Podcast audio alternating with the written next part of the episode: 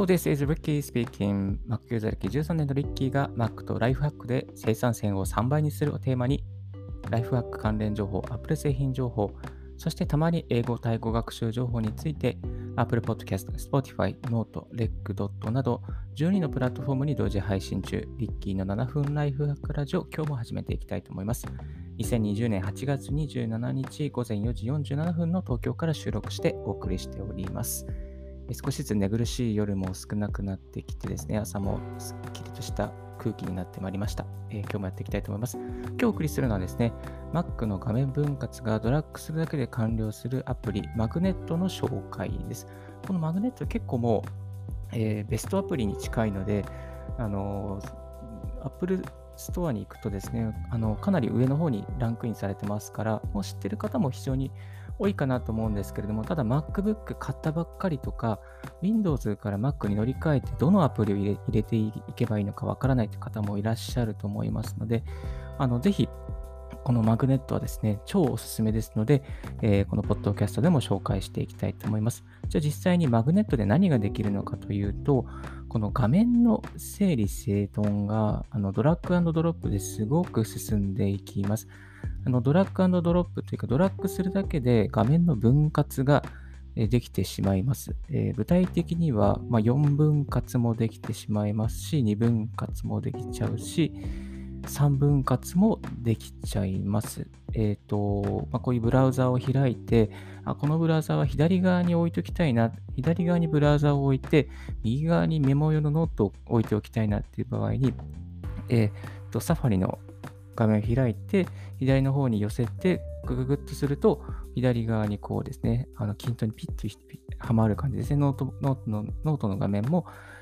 右側に寄せていって、こうするとピッとこうはまるような感じですね。特に何かキーボードで操作する必要はなくて、ドラッグしていって、その周辺でこう固めていくっていう、フィットさせていくっていうことが、えー、できてしまいます。はい。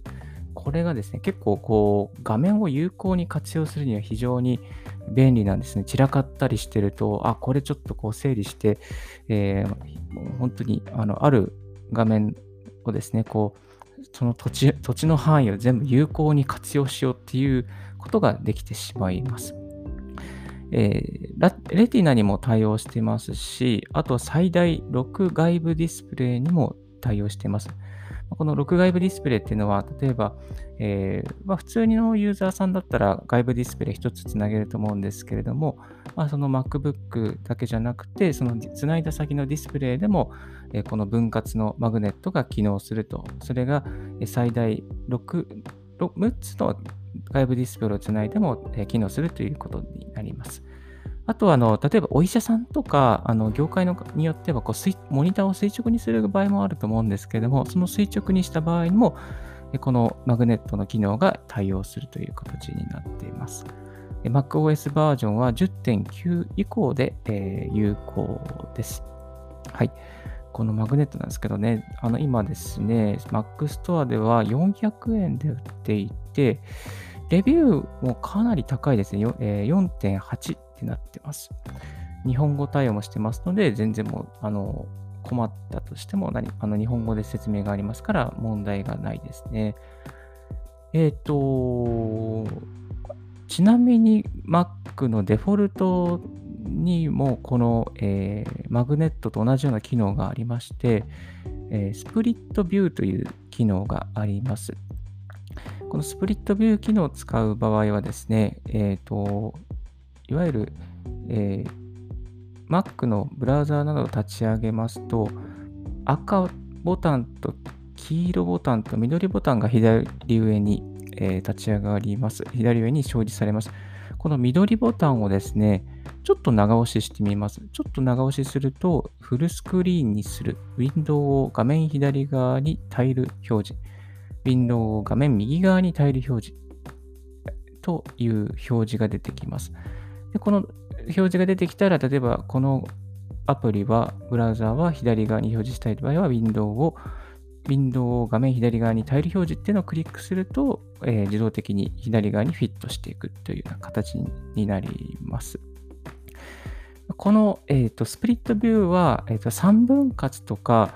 4分割ができないので、まあ、このマグネットを持つ意味というのは、やはり3分割、4分割対応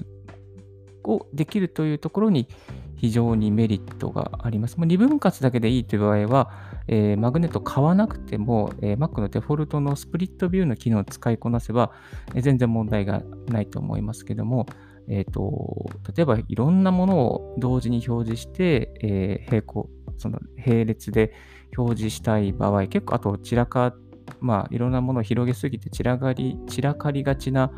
方とかはですね、ぜひマグネットを使って3分割、4分割をするといいんじゃないかなと思います。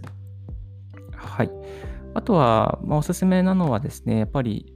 ディスプレイに、まあ、こんな人におすすめというのはディスプレイにたくさんのアプリを表示する人だったり、まあ、画面が散らかりやすい人だったり、あと、24インチ以上の大きな画面で作業している場合ですね、このスプリットビューがあると、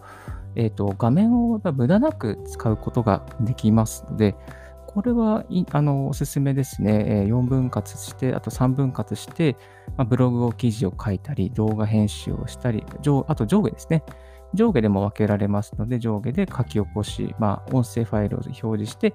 書き起こしをしたりとか、いろんな使い方ができると思いますので、このマグマグネットビュー、マグネットがあれば、仕事の効率化、生産性の向上も図れるという便利なアプリでございます。はい。Mac を買ったばかりの方、え Windows から乗り換えて何を買えばいいかわからない方、まずはマグネットですね。有料ですけども、あこれはポチっていい、えー、必需品な、まあ、絶対必要なアプリだと思いますので、お勧めさせていただきます。はい。今日のラジオはいかがでしたでしょうか？少しでも役に立ったなと思う方は、ポッドキャストの購読をお願いいたします。リッキーブログ、ツイッターも毎日更新しております。リッキーさん、ちょっと実はこういうサービス、えについて教えてくれませんか？というのありましたら、